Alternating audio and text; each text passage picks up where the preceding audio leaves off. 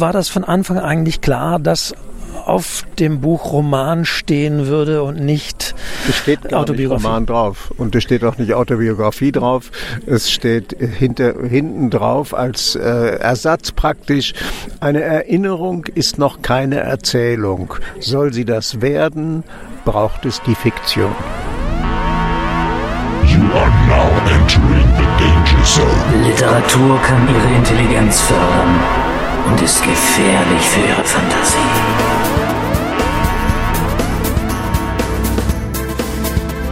Herzlich willkommen zu einer neuen Ausgabe des Literaturcafé.de Podcast.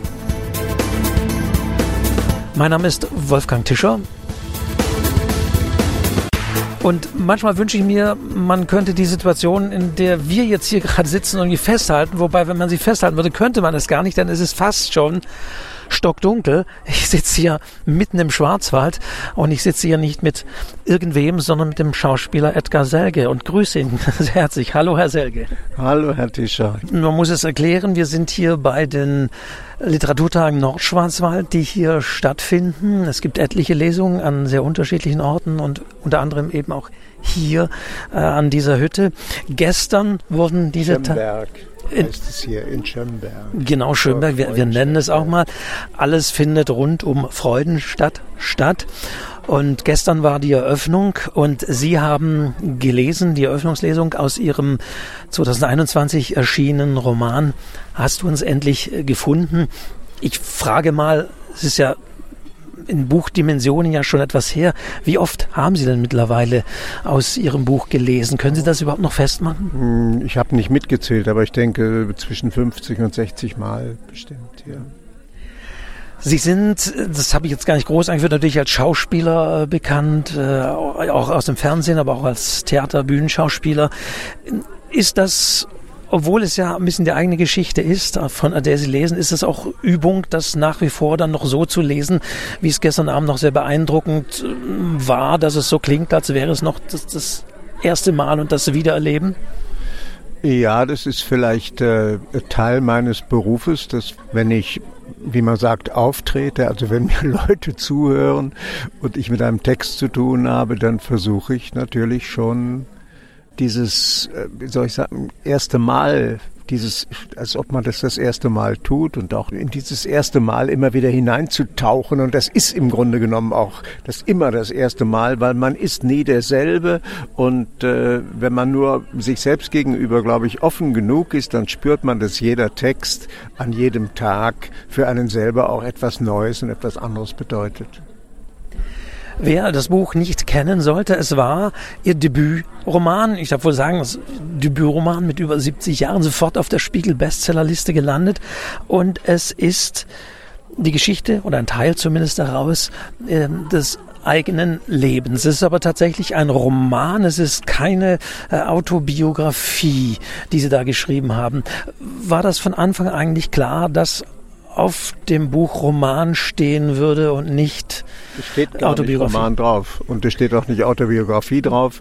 Es steht hinter, hinten drauf als äh, Ersatz praktisch. Eine Erinnerung ist noch keine Erzählung. Soll sie das werden, braucht es die, die Fiktion. Sie haben recht, ich habe nach dem Wort Roman gesucht, es steht tatsächlich nicht drauf. Also Sie haben überwiegend Ihre Kindheit beschrieben, als Sie zwölf Jahre alt waren. Das spielt um 1960. Ihr Leben festzuhalten, war das ein längerfristiges Projekt, das dann 2021 zum Buch geworden ist, oder entstand das aus, einer, aus einem anderen Impuls heraus? Mm, ich glaube, dass äh, diese besondere Familie, eine bildungsbürgerliche Familie eines Gefängnisdirektors, der ein sehr guter Pianist ist, um 1960 dass diese bizarre Situation immer eine war, die ich gerne beschreiben wollte. Ich bin halt nicht dazu gekommen. Und das ist, liegt auch daran, dass ich sehr lange die Rolle gesucht habe oder die Perspektive, aus der heraus ich das schreibe. Und es ist eben nicht die Beschreibung eines Erwachsenen, der seine Kindheit erzählt, sondern es ist das Kind selbst, das versucht zu seine Gegenwart im Präsens zu beschreiben. verschiedene Episoden in dem Leben eines Zwölfjährigen erzählt von einem Zwölfjährigen. Und hin und wieder guckt der 70-Jährige diesem Zwölfjährigen über die Schulter und kommentiert etwas. Das gibt es schon. Dieses Kind ist natürlich eine Kunstfigur, weil so könnte das das Kind nicht erzählt haben, so könnte es auch die Dinge nicht einordnen und trotzdem ist es aber ganz und gar das kindliche Erleben und das kindliche Erleiden und auch die Freude an der Anarchie, auch die Freude an der Zerstörung, auch die Freude an der Kunst, die dieses Kind hat. Ja, wo ich sagen würde, das ist authentisches kindliches Erleben. Trotzdem ist es eine Kunstfigur. Wie haben Sie sich in diese Kunstfigur, in diesen kleinen zwölfjährigen Edgar reingefunden? Gab es noch Aufzeichnungen irgendwelcher Art? Weil die Szenen sind ja schon von einer Plastizität und auch von Dialogen geprägt, dass man sich fragt, an solche kleinen Dinge und Details kann man sich in dem Sinne ja nicht erinnern. Nein, da haben Sie recht. Es gibt ja diesen äh, Satz von dem Wolfram Lotz, der über diesen Literaturtagen steht. Erzählen ist nicht abbilden, sondern gestalten. Der Satz heißt bei ihm etwas anders, aber vom Inhalt her kommt das hin, nicht? Äh, erzählen ist nicht abbilden, sondern gestalten oder eine Erzählung ist nichts Abbildendes, sondern etwas Gestaltendes. Und äh, das finde ich einen sehr guten Satz. Das meine ich übrigens auch mit, äh, es ist nicht die bloße Erinnerung, sondern es ist der Versuch, diese Erinnerung zu verwandeln in eine ja, in eine typisch deutsche Familie, also in der eben auch die deutsche Geschichte auch mit ihren ganzen Dunkelheiten äh, vorkommt. Diese Eltern sind äh, äh, bekennende Nationalsozialisten gewesen. Sie finden nicht so schnell aus diesem Geist überhaupt heraus, obwohl sie später auch nach Auschwitz fahren und nach Israel. Also sie entwickeln sich. Aber um 1960 ist das alles noch, äh, ja, ähm, noch, äh, hat sich noch nicht entpuppt. Ich hatte gesagt, das Buch war auf der Bestsellerliste und ich sage jetzt mal hier, es war sicherlich natürlich, weil es auch von Edgar Selge geschrieben wurde. Auf der anderen Seite denke ich aber, war es auch auf der Bestsellerliste, weil es einfach ein gut geschriebenes und ja, ich würde durchaus sagen, auch unterhaltsam in diesem Sinne ist. Also es ist natürlich kein Humorist, also auch in Teilen natürlich humoristischer Roman, aber es ist schlichtweg auch ein guter, Text. Und ich frage mich immer, Sie sind natürlich Schauspieler, Sie sind auch im Dialog zu Hause, aber da interpretiert man ja immer die Drehbücher von anderen. Wie sind Sie denn zum Schreiben gekommen, dass dieses Buch äh, auch in, in, in dieser wunderbaren Plastizität, in der Beschreibung, den Dialogen so stimmig ist? Ja, das ist ja, würde ich mal sagen, Learning by Doing. Nicht? Also erstmal habe ich mein Leben lang immer geschrieben. Ich habe nicht äh, kontinuierlich und genau Tagebuch geführt, aber ich habe immer geschrieben. Und äh, an diesem Buch äh, habe ich, glaube ich, fünf Jahre gesessen. Und es hat sicher zwei, zweieinhalb, fast drei Jahre gedauert, bis ich äh, auch diesen Ton gefunden habe, bis ich die, könnte auch sagen, die Rolle dieses Erzählers äh, gefühlt habe, auch in mir gefühlt habe. Und die Hauptarbeit dann hat darin bestanden, das, was eben sehr viel anekdotenhaft in einem Leben ist, auf den Gehalt und auch auf die Tiefe zu bringen, dass es äh, mehr ist als nur die Geschichte, sondern eben die Widerspiegelung unser aller deutschen Geschichte und auch eine Typizität für eine bestimmte bürgerliche Klasse hat. Gerade nochmal auch auf, auch auf den Humor äh, zu sprechen zu kommen, der da drin ist, neben aller auch Härte und, und sehr, sehr tragischen Momente, die das Buch auch hat, ähm, um, um diesen, diesen ausgleichenden Ton zu finden, haben Sie das auch jemandem zu lesen gegeben, Ihre Frau Franziska Walser, vielleicht ja sogar ihrem Schwiegervater Martin Nein, Walser? Äh, also Martin Walser ganz bestimmt nicht, weil es ist auch eine Emanzipation aus der Schriftstellerfamilie Walser ähm, die das Schreiben dieses Buches darstellt. Ich habe eine sehr gute Lektorin gehabt und äh, wir haben sehr, sehr viel, viele, viele Stunden miteinander äh, telefoniert. Die hat ein tolles Lektorat gemacht, äh, was äh, eine schwierige Sache ist, weil sie muss auf der einen Seite ja mir das Gefühl der absoluten Freiheit äh, geben und auch der Bestätigung und trotzdem äh, sagen, ja, was sie empfindet, was sie denkt, wo sie denkt,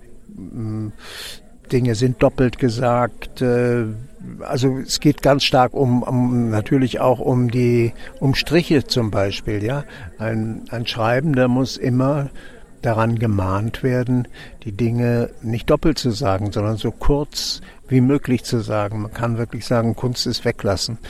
Und einen Satz so lange anzuschauen, bis man denkt, nee, das Wort braucht's gar nicht und das auch nicht so dass solche Sätze fast wie durchsichtig werden und damit eine Projektionsmöglichkeit für den Leser und die Leserin abgeben. Das sind ja schon sehr, sehr szenische Dinge, Momente. Vieles spielt sich auch am Küchentisch äh, in diesem Roman ab, auch eben in, in, in Dia ja. äh, am, am Esstisch, äh, in, in Dialogen.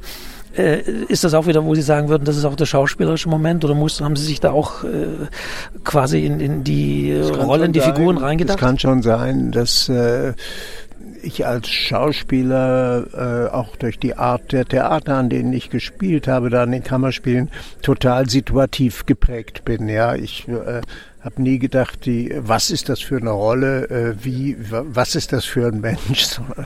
Da habe ich eher immer, wie soll ich sagen, eine, das habe ich eher äh, wie eine unbeschriebene weiße Fläche gelassen.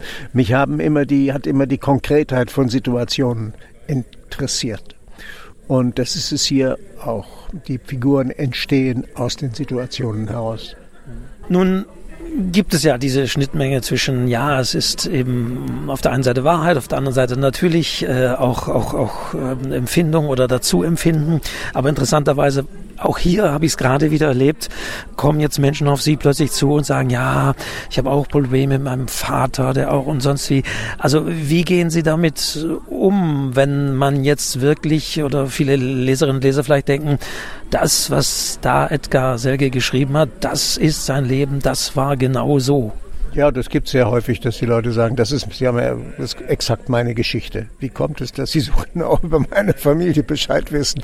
Ja, äh, ich würde sagen, jeder liest sein eigenes Buch. Es ist auch toll, wenn ein Leser das schafft, etwas total Fremdes so sehr auf sich zu beziehen, dass es eine neue Form von Lebendigkeit erhält. Ich kann dazu nicht viel sagen, das haben Sie ja auch hier gerade gemerkt. Äh, ich versuche da äh, ja äh, ermutigend und freundlich, aber doch distanziert zu bleiben. Es gibt keine Erinnerungen, die ich mit anderen teilen möchte, sondern es gibt einen Text, den ich entwerfen wollte und der jetzt für sich dasteht und ich freue mich, wenn es Menschen gerne lesen, aber ich möchte nicht mit ihnen meine Erinnerungen austauschen oder teilen. Interessant fand ich auch, man hat es gestern bei der Lesung wieder gemerkt, dass sie ja diese, diese Figur, dieses kleinen Edgar, auch nicht unbedingt als schon gar nicht als Positivsten äh, zeigen. Er, er lügt, er, er bestiehlt auch Familienmitglieder. Ihnen gelingt das relativ gut rauszuarbeiten, dass das eben ein Teil war, eine Kindheit war, vielleicht alle, wir alle Ähnliches vielleicht gemacht haben, wer weiß. Wie haben Sie denn daran gearbeitet, dass Sie sagen, diese Figur, dieses Edgar, das ist nicht der kleine, unschuldige Zwölfjährige, der alles viel beobachtet und nur zuschaut, sondern der da auch eingreift, äh, Partei ergreift, manchmal auch den Vater eben provoziert. Ja, ich würde mir da wieder auf diesen äh, Wolfram Lott-Satz gehen. Äh, die Lust am Gestalten geht bei mir nicht in Richtung Opfer, also mich zu einem Opfer zu machen und auch nicht zu einer sogenannten positiven Figur, sondern äh, das Maximum an Widersprüchen zu zeigen, die, was, die ich in meinem Leben kennengelernt habe und auch an äh, Aggressivität und zerstörerischer Dynamik, auch an Anarchie, zu formulieren. Und das ist in einem Kinderleben eben sehr gut möglich, weil ein Kind immer unterlegen ist und Mittel benutzen muss, von denen die Erwachsenen sagen, die darf man nicht äh, die, äh, benutzen. Äh, sie selber tun das natürlich genauso, äh, aber sie haben irgendwie eine andere überziehen das oder äh, kostümieren das mit einer anderen Form von Seriosität. Wird es weitere Bücher von ja, Edgar Selge geben? Ja, ja. Ja, das weiß ich nicht, aber ich verraten? nein, nein, ich schreibe, ich arbeite ähm, und das nächste Mal wird, glaube ich, äh, eher ein alter Mann im Zentrum stehen und auch eine Person, eine fremde Person, mit der ich mich auseinandersetze. Es wird äh, also etwas ganz anderes werden. Also man darf gespannt sein. Ich danke Ihnen recht herzlich, Edgar Selge, dass Sie Zeit gefunden haben, jetzt hier auch noch nach nachts äh, mit mir über dieses wunderbare Buch zu reden. Hast du uns endlich gefunden? Erschien im Rowold Verlag, mittlerweile auch als Taschenbuch erhältlich. Also auch ein Lesetipp von mir und muss ich natürlich auch noch sagen, auch ein Hörbuchtipp von mir, denn es gibt dieses Buch auch eingelesen von keinem geringeren als Edgar Selge. Vielen Dank nochmal für das Gespräch. Vielen Dank, Herr Tischer. Ich finde es schön, dass man äh, nach so einer Lesung hier im Freien sitzen kann, dass es warm genug ist und dass wir uns darüber unterhalten können. Danke. Genau, und unsere Hütte, eine Hütte leuchtet hier noch von fast fern und da gehen wir jetzt ja, wieder hin. Also nochmals vielen Dank.